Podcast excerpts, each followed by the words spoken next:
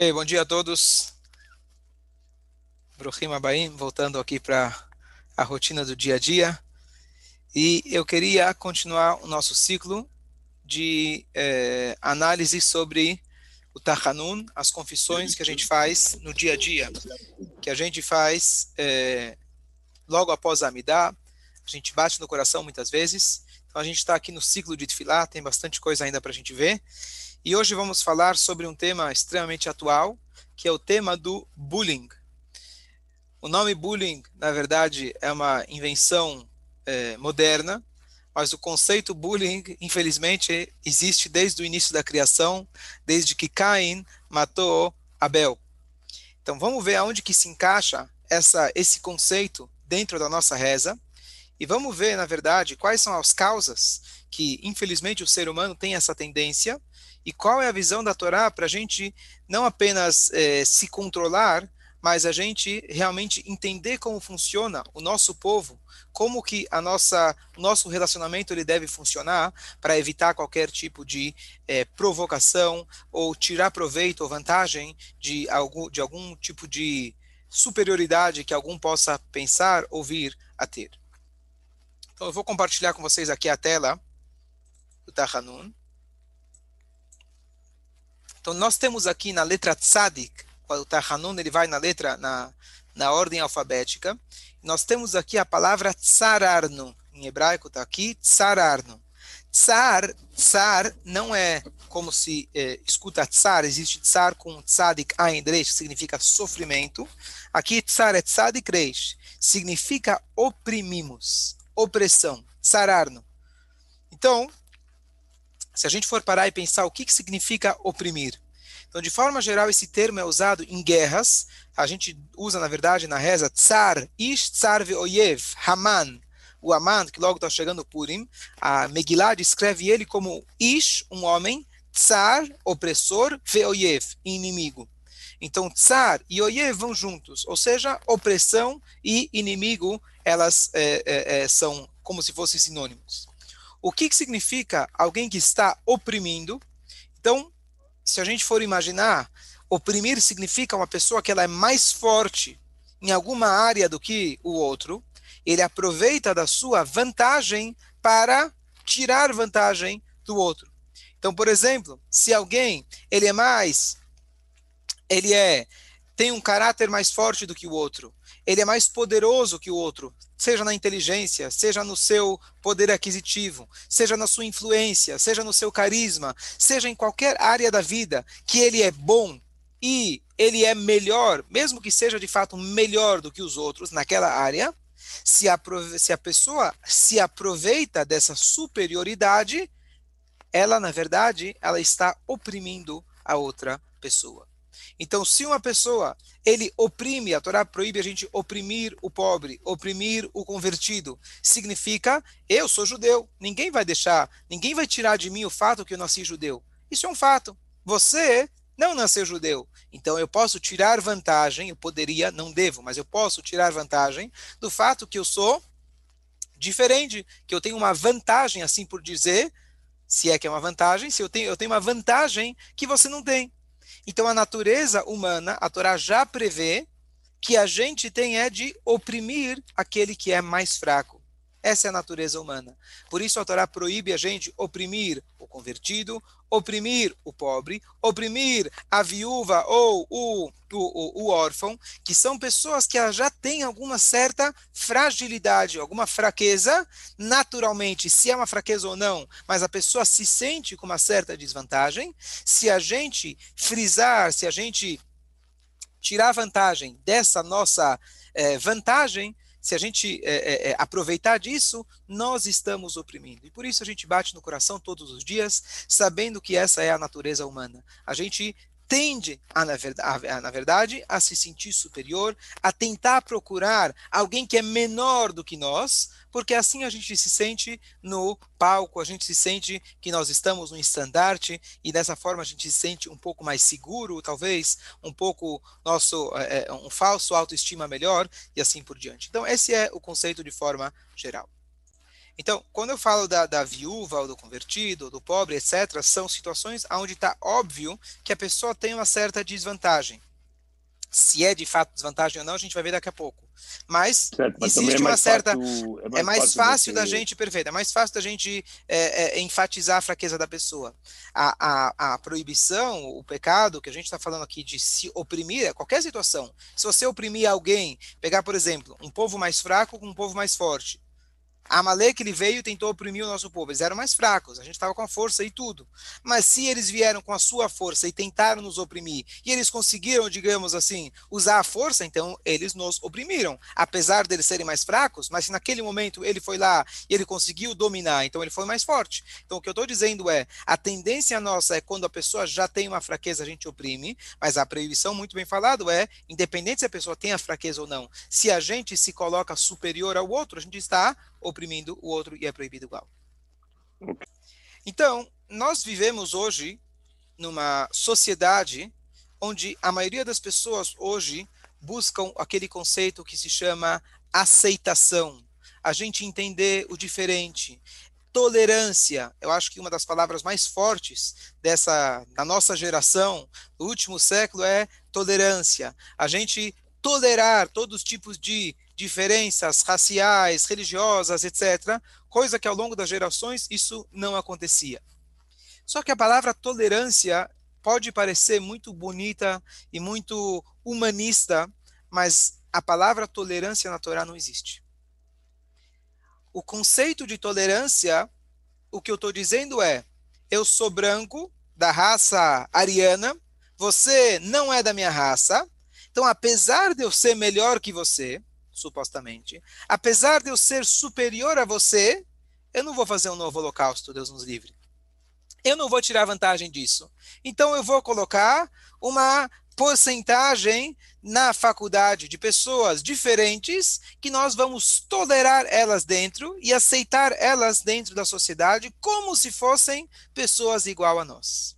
Então a própria palavra tolerância, você já está, por definição, mostrando que você é melhor, você é superior, superior, mas você tolera, se aguenta. Não abusa, não, não, não, não, abusa disso que eu estou aguentando você, eu vou deixar você, eu vou deixar uma pessoa, Deus os livre, que tem uma dificuldade física, por exemplo, entrar na minha empresa porque eu sou obrigado a tolerar. Ah, você não tem tanta produtividade, mas eu vou colocar você. Eu vou colocar uma pessoa que estudou numa escola pública e ele já está com uma desvantagem de educação, eu vou tolerar ele dentro da faculdade, mas é uma certa porcentagem, eu tolero, eu aguento. Tudo bem? Baruch Hashem, isso é muito melhor do que a gente estava anos atrás, onde Deus nos livre, a gente vem de não muito tempo atrás, de um holocausto e coisas parecidas, onde o mundo sempre tinha essa busca de dominar uns sobre os outros. Isso aconteceu ao longo de toda a história. Então, isso é muito bom, é uma, um avanço muito grande. Mas a Torá exige da gente muito mais do que apenas tolerância. Então, eu queria pegar para vocês, dividir, eu dividi em três níveis diferentes de como a gente pode encarar o diferente. Como a gente pode enxergar aquela pessoa, mesmo que de fato aquela pessoa tenha uma desvantagem é, é, sobre é, é, é do, do, do que a outra pessoa. Então, a primeira coisa, o primeiro exemplo. A Torá fala para gente uma linguagem que nossos sábios eles trazem. Mum shebecha al tagid lechavercha. Mum significa um defeito seu, não diga para o seu amigo. Por exemplo, eu mencionei antes do convertido. A Torá fala para a gente, ame o convertido. Ok? Então eu poderia dizer, eu vou amar o convertido. Ah, ele é diferente de mim. Ele não teve a mesma educação e, e oportunidades que eu tive, mas eu vou amar ele. O que, que significa amar? Eu sou o bom, você é o fraco, e aí eu consigo amar você. Vou fazer um esforço. Não. A Torá ela conclui o mesmo versículo dizendo: você deve amar o convertido, kiger haita be'eretz mitzrayim. Pois você foi estrangeiro, você foi convertido na terra do Egito. Ou seja, a Torá não se contenta em dizer, bom, você é bom, ele é ruim, mas você tem que amar ele de qualquer jeito. O coitadinho, vamos amar o coitadinho, vamos dar atenção para o coitadinho. Não. A Torá está te dizendo, que você mesmo é convertido. Você mesmo tem esse mesmo, essa mesma falha. Você mesmo tem que enxergar como o Baal Shem Tov falar pra gente, não é você querer amar o coitadinho, amar o Nebar, como se diz, Nebar é o coitado. Você tem que enxergar que aquilo que ele tem, você também tem. O Baal Shem Tov diz pra gente que o mundo é um espelho. Às vezes não necessariamente igual, idêntico, talvez uma forma um pouco diferente, mas você tem aquele mesmo erro, aquela mesma falha, você tem que enxergar, enxergar em você mesmo. Mum Shebecha, um, um defeito que você tem, não diga para o seu amigo. Pelo contrário, quando você enxerga no seu amigo um defeito, saiba a Torá falar para você que você também foi convertido, você também foi estranho. Então não diga para os outros aquilo que você mesmo olha no espelho antes de você olhar e falar para o outro o defeito que ele tem. E para isso a gente tem vários exemplos, agora numa escala um pouco mais elevada, um nível espiritual mais elevado, duas histórias do Mittelreb. A história famosa, a gente acabou de sair do dia de 10 e 11 de Shvat, 70 anos da liderança do Rebbe, 71 anos da data da elevação do Rebbe anterior, e no primeiro é, discurso racídico que o Rebbe trouxe, ele contou uma história de cada mestre da linhagem Chabad sobre amor ao próximo. E a história que ele contou sobre o segundo mestre, Reb Duber, o Mittel Rebbe, assim chamado, ele conta que uma vez chegou um Hassid, um aluno para ele, e ele mostrou para ele, a, ele levantou a manga e mostrou o braço. E a carne, a pele dele estava toda machucada, desgastada, comida. E ele falou para o aluno: Isso aqui é por causa dos teus pecados. O que, significa isso? Que o Rebbe, ele, entre aspas, assumiu sobre si mesmo o erro dos outros. O Rebbe, como o Rebbe, ele poderia dizer: Bom, eu sou rabino, eu sou perfeito, eu sou tzadik. Você é o pecador. Então deixa eu dar, vou te ajudar, vou te ensinar como você deve se aproximar da Torá. O Rebbe mostrou: Não. Eu mesmo estou sofrendo por aquilo que você pecou eu enxergo em mim mesmo aquilo que você fez. Isso se é, com, completa com a outra história do Mittel Rebbe, que uma vez ele estava recebendo, ele recebia muitas pessoas para audiências particulares, reuniões, dava conselhos e brachot, etc. E um belo dia ele parou. Ele mandou parar a fila e ninguém sabia por que ele mandou parar. Ele entrou no seu quarto e começou a chorar os alunos pensaram que tinha algum decreto muito ruim lá nos céus, e todo mundo começou a chorar, a fazer teilim, e depois de mais de um dia, o Rebbe falou, podemos voltar. O que aconteceu? O Rebbe depois ele esclareceu, ele falou, veio para cá uma pessoa pedindo uma, uma, uma forma de corrigir o seu erro, mas o erro dele, o pecado dele foi tão grande, a transgressão dele foi tão, tão, tão grande, eu não conseguia enxergar dentro de mim um paralelo nem da forma mais sutil possível. Então eu entendi que eu precisava fazer chuva. Até eu encontrar o defeito que ele fez, o defeito que ele tem dentro de mim mesmo. Só quando eu enxerguei, depois de muita reza e muita concentração e a introspecção, eu consegui enxergar dentro de mim de forma, claro, muito sutil, e eu consegui fazer chuva e melhorar aquilo que eu fiz, aí sim eu consegui dar para aquela pessoa o caminho de chuva para ela. O que, que a gente entende daqui? Que no judaísmo, claro que existem escalas, existem pessoas mais, mais é, espiritualizadas, existem pessoas, é, é, profetas maiores, existem, etc. Mas o maior, ele não somente que ele não tira vantagem, ou ele tem aceitação do menor, ele entende, na verdade, que se ele enxerga algo de errado no outro, ele mesmo também tem algo de errado. Então, essa é a primeiro, o primeiro nível, na verdade, para a gente conseguir tentar melhorar essa nossa, esse nosso traço de caráter, assim, hoje chamado, denominado como o bullying. Agora, a segundo, segundo nível, então, primeiro nível a gente falou, aceitação não é a nossa palavra. Primeiro a gente tem que enxergar que se o outro ele tem algo, uma desvantagem, é enxergar essa desvantagem em nós mesmos. O segundo nível, não somente que eu tenho uma desvantagem igual a ele, ele justamente por ter uma desvantagem, ele tem uma vantagem. De novo, aquela pessoa que eu enxergo que ele tem uma desvantagem, não somente que eu também tenho essa desvantagem, aquela pessoa, se de fato tem uma desvantagem, toda desvantagem traz consigo mesma uma vantagem. Então dizem que as pessoas antigamente é, é, tinha o seguinte dilema. Quando as pessoas estavam discutindo numa sinagoga, numa yeshiva, Eles chegavam e discutiam, falavam: Eu sei mais do que você. Claro, não é o ideal, mas eu sei mais do que você. Eu sou melhor do que você. Eu sou mais dedicado que você. Depois que veio o Baal Shem Tov e trouxe a Hassidut, etc., e todo mundo começou a ter aquela consciência de que nós dependemos de Deus o tempo todo. Nós, sem Deus, não existiríamos. A cada instante, Deus está dando vida para a gente. Então surgiu o seguinte, o seguinte, a, a seguinte, eh, os seguintes comentários. Então, um Bahur Yeshiva, assim diziam para a gente na Yeshiva, ele vira para o outro e fala o seguinte: Olha, eu sou um nada, mas você é um nada menor ainda. Então, o que acontece? Você saber que você tem uma desvantagem e o outro também tem, ainda não resolveu. Porque ainda a gente vai querer acentuar a, a, a desvantagem do outro. O, o, o, o, exemplo que eu dei agora do Mittelrebe. Você vai querer comparar a falha moral e espiritual que o Rebbe tinha, que ele encontrou dentro do nível espiritual dele, perto daquele homem que tinha contado que fez uma coisa terrível? Tudo bem, eu tenho um pouquinho de falha. Eu tenho uma falha, mas é muito mais, muito, muito mais sutil que a sua.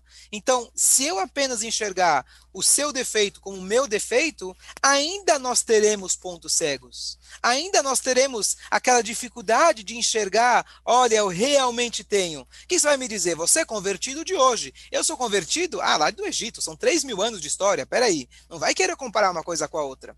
Então, às vezes, somente esse pensamento ainda não deu para a gente esse sentimento completo de humildade. Então, aqui a gente parte para o segundo ponto. O segundo ponto é, que Hashem ele dá para cada indivíduo dificuldades e junto com a dificuldade, Hashem ele dá para a gente o potencial de superar aquela dificuldade, de superar aquela fraqueza e pelo contrário, aquela pessoa que tem uma fraqueza é porque na verdade a fraqueza aparente dela é porque ela tem uma força interior muito maior.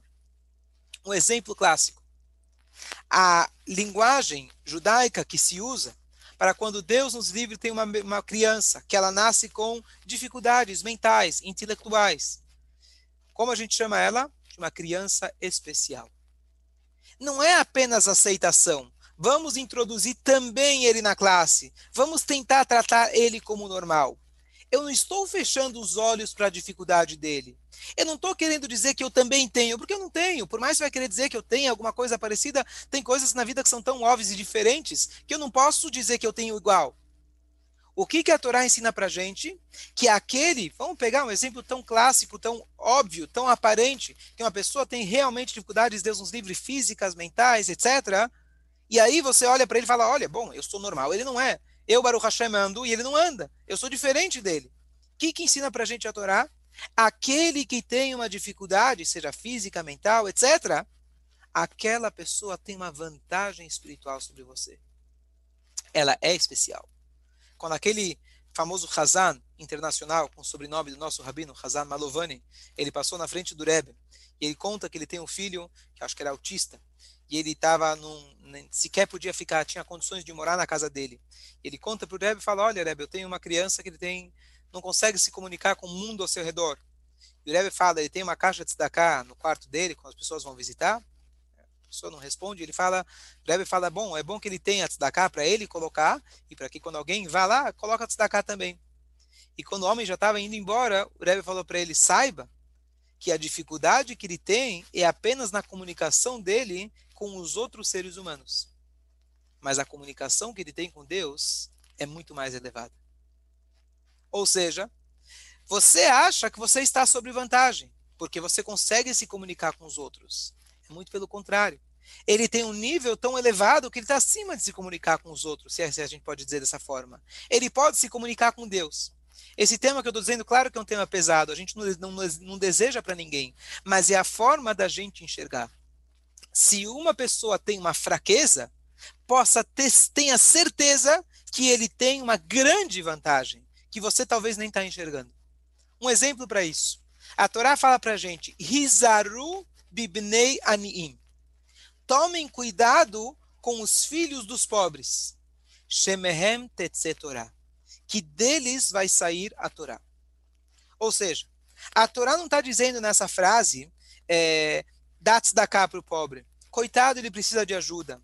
Amanhã, depois, pode ser que você vai passar por essa, ou você, ou Deus nos livre, seu filho. A Torá fala para a gente, toma cuidado com o filho do pobre. Porque o filho do pobre é deles que sai a Torá. É justamente dessas pessoas que vão sair os maiores estudiosos da Torá. O que, que ela está dizendo? O que, que o Talmud está dizendo com essa frase? Está dizendo para você não apenas enxergar que você é o rico, você tem dinheiro, você pode ajudar, e ajuda. Não só isso.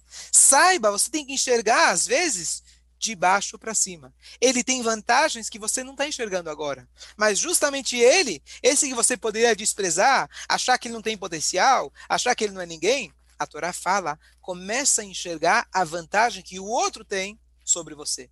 Se a gente for olhar no exemplo que a gente estava comentando, do convertido, é muito fácil nascer judeu.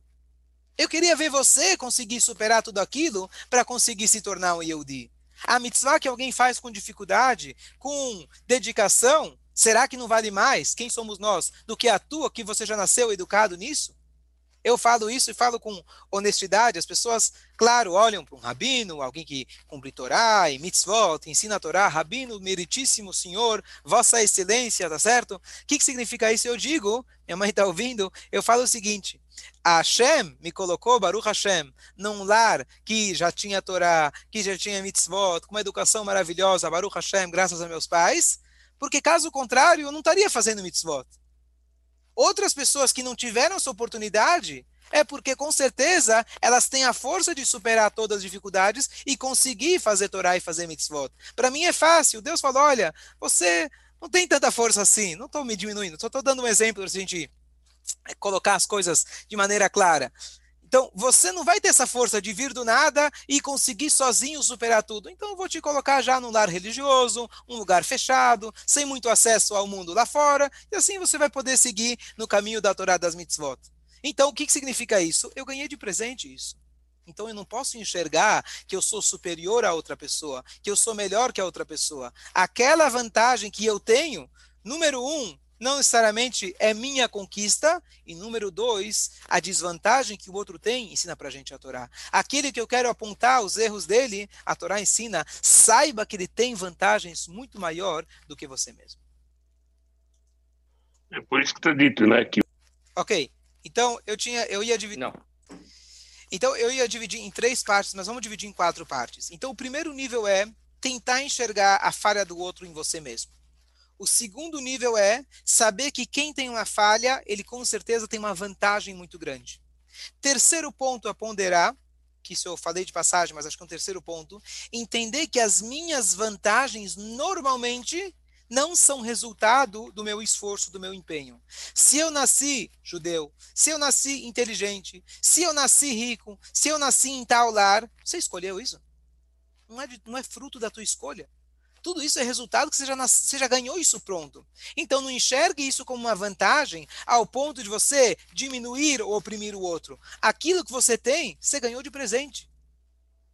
E o quarto ponto é o seguinte: mesmo que você tenha uma vantagem sobre o outro, e naquele aspecto você vai dizer, bom, o pobre, só usando o exemplo que a gente estava falando até agora, o pobre, tá bom, ele vai virar um grande sábio. Vamos usar esse exemplo. Vai virar um Mas agora vamos olhar na parte de na parte monetária. Eu sou mais rico do que ele. Então tá bom. Então eu posso colocar uma roupa mais bonita da moda e desfilar por aí, mostrando que eu sou mais rico. Ah, ele vai ser mais estudioso? Tá bom. Quando chegar na hora do estudo a gente vê. Nas notas a gente vai olhar depois. Mas eu tenho uma vantagem que ele não tem. E é verdade. Claro, estou usando um exemplo muito materialista, mas isso acontece de forma muito mais sutil muitas vezes. Tudo bem que eu também tenho erros. Bom, tenho erros. Tudo bem que ele tem também vantagens, mas nessa área, nesse aspecto, eu sou melhor. Vamos pegar um exemplo. Moshe Rabbeinu, ele é o líder. Querendo ou não, Moshe Rabbeinu é o líder. Querendo ou não, Moshe Rabbeinu, ele é o maior e foi o maior profeta de todos os tempos. Mas justo aqui a Torá fala, ele foi e será o homem mais humilde da face da terra. Mas espera aí, o que, que ele fazia? O tempo todo ele pensava nos erros dele? Será que ele tinha tantos erros? Será que o tempo todo ele ficava olhando as vantagens que o outro tem? Tudo bem que você tem uma vantagem, mas eu sou o líder de Israel, poxa, eu trouxe a Torá, eu sou, tenho contato direto com Deus. Como que ele lidava com essa grandeza dele? O que, que ensina para a gente a Torá? A Torá fala para gente, ponto número um, super conhecido, que o Moshe Rabbeinu ele falava, se outra pessoa tivesse ganho as vantagens que eu tenho, se fosse dada a oportunidade para outra pessoa nascer com as mesmas características que eu tenho, ele teria feito bem melhor do que eu. O que, que significa? Ele meditava nesse terceiro ponto que a gente falou, de que eu recebi isso de presente. Eu sou maior, mas não é por mim, não é eu sou maior.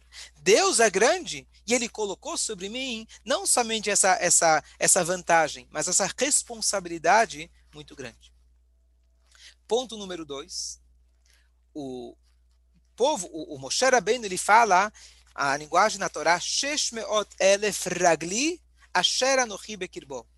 Ele, em determinado momento, quando o povo vem pedir carne, é, a falta de carne lá no deserto, ele chega e vira para Hashem e fala, são 600 mil pessoas. Mas como que ele chama pessoas? Ele chama de ragli. Regel em hebraico é pé. Pé. São 600 mil pés. O que, que significa isso? Diz para gente o Arizal, Rosh é, Benei Israel é o acrônimo da palavra Rebbe. Rebbe, Rosh, ele é a cabeça. O Nassi, ele é a cabeça. Moshe Rabbeinu era a cabeça. E ele chama o povo de Israel de pés. Como funciona a cabeça com o pé? A cabeça precisa meditar, falar, bom, pé, você é meio insensível. Você pode pisar no caco de vidro, você mal sente. Você não tem cabeça para pensar sozinho. Você não domina o corpo. Eu sou melhor que você? A cabeça não precisa fazer essa meditação. A cabeça precisa falar, poxa, o pé é muito importante, ele é muito especial. Não. A cabeça não desconsidera o pé porque ela sabe que o pé faz parte do mesmo corpo. A cabeça, ela enxerga que sem os pés, ela não consegue caminhar.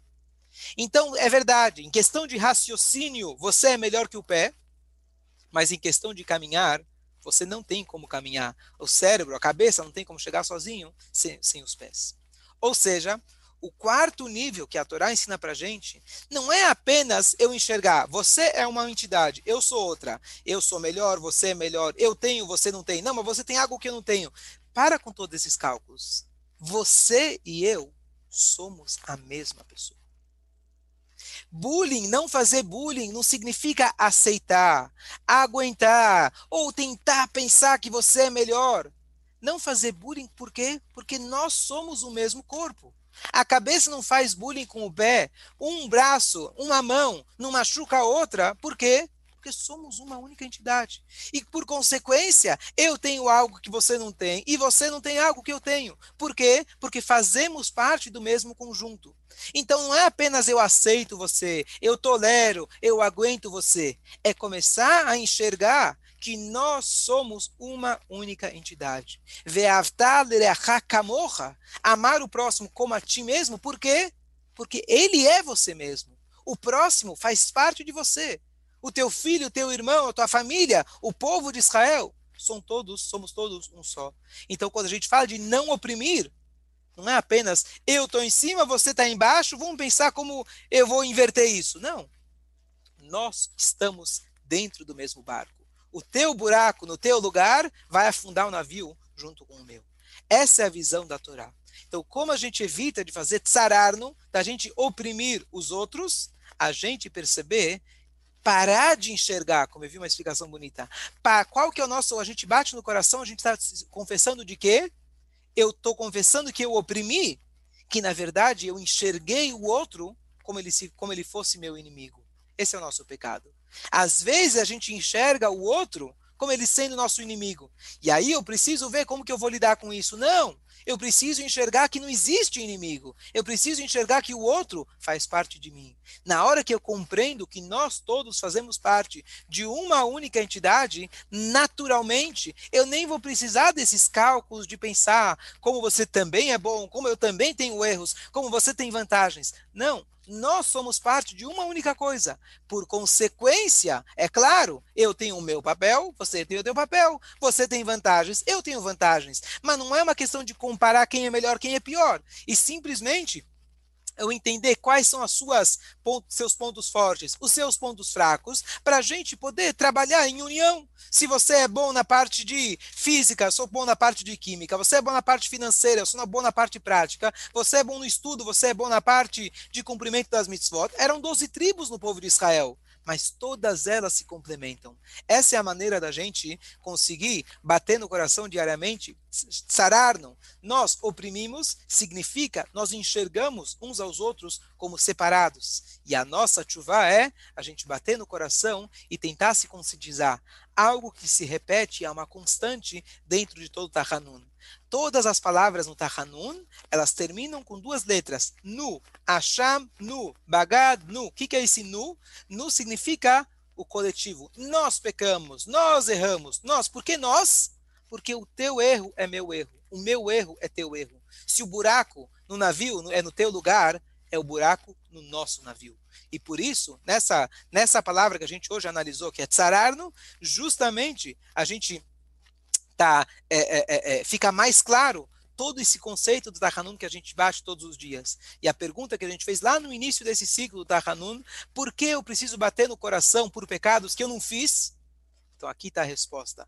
Nós, nosso maior pecado é a gente enxergar que eu fiz e você não fez, você fez e eu não fiz. Esse é o nosso pecado. Por isso a gente bate no coração.